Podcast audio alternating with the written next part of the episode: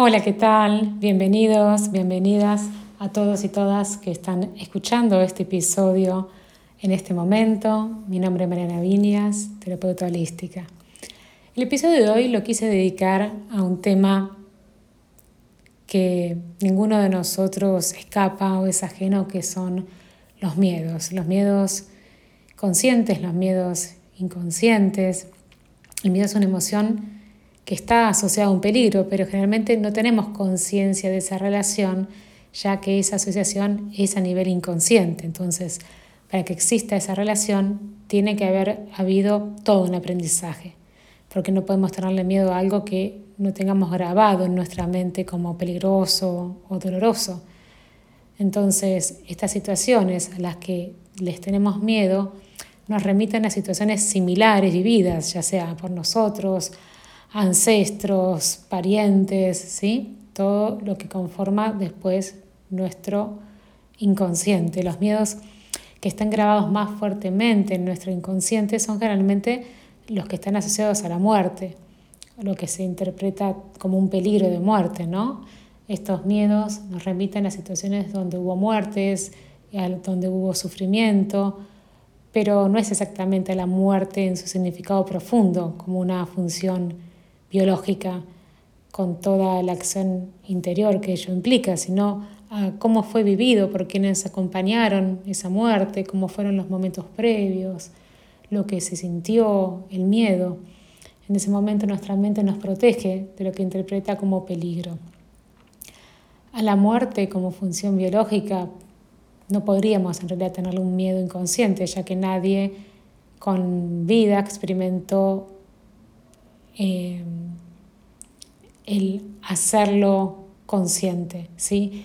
Y los pocos que experimentaron, eh, registrados hay muchísimos, pero si uno por ahí no está en ciertos temas, solamente escucha que algunas personas han tenido la experiencia de cruzar por el túnel, ver la luz y volver.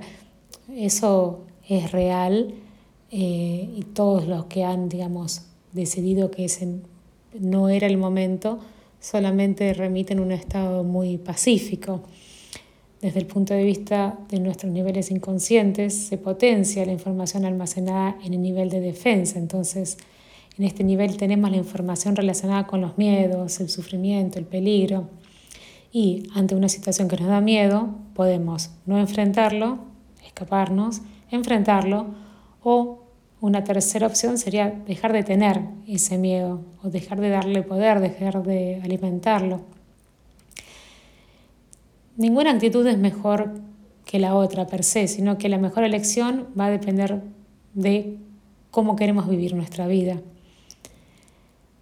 Por ejemplo, si una persona tiene miedo a hablar en público y sabe que tiene algo que decir y también que no es lógico tener ese miedo, puede enfrentar a esa situación y decidirse a hablar.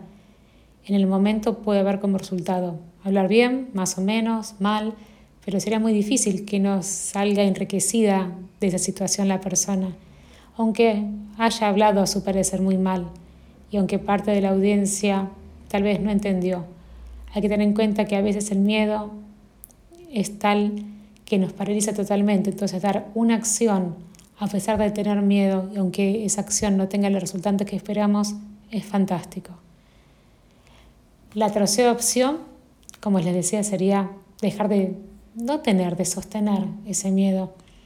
Esto es hacer una disciplina de una reflexión interna, buscar y analizar el porqué de los miedos, cuál es la causa que nos lleva a tener ese miedo, para poder utilizar ahí sí la mente lineal en forma positiva lo cual provoca que se pueda ir estableciendo ¿no? como una pausa entre el estímulo y la respuesta. Volviendo a hablar del ejemplo que la persona que tiene miedo a hablar en público. La tercera actitud, que es dejar de alimentar ese miedo, implicaría buscar qué situaciones del inconsciente nos llevaron a tener ese miedo. Habría que plantearse que alguien que tenemos grabado tal vez en nuestro plan de vida habló en público, le fue mal, le tocó sufrir, puede haber pasado que algún familiar en nuestro árbol que hablaba en público, o sea, fue defenestrado, fue este, preso. También Habría que pensar qué significa en nuestro plan de vida el darme mi lugar, darme a conocer, que se conozcan mis, mis ideas, expresarlas, ser criticado. El miedo no es algo malo en sí mismo. Existen miedos que nos vienen de ancestros, incluso algunos son anteriores a la vida como humano y que nos vienen de algo más primal. Hay distintos tipos de miedos, algunos son de especie, otros son de las razas o grupos sociales, ¿sí? Por supuesto que los miedos asociados a temas que tienen que ver con nuestra cultura, si bien pueden ser múltiples, eh, siempre la esencia es, es la misma, un peligro potencial entre algo que se nos tiene que dar y que no se nos da, en general la respuesta ahí es el miedo. El miedo que también se expresa como energía, que bloquea o facilita, ¿sí? El ser humano es un gran fabricador de peligros donde no los hay. Miedos artificiales que no tienen razón de ser, peligro donde no existe y donde otras personas que nos rodean no creen que los haya y no tienen ningún problema por ello.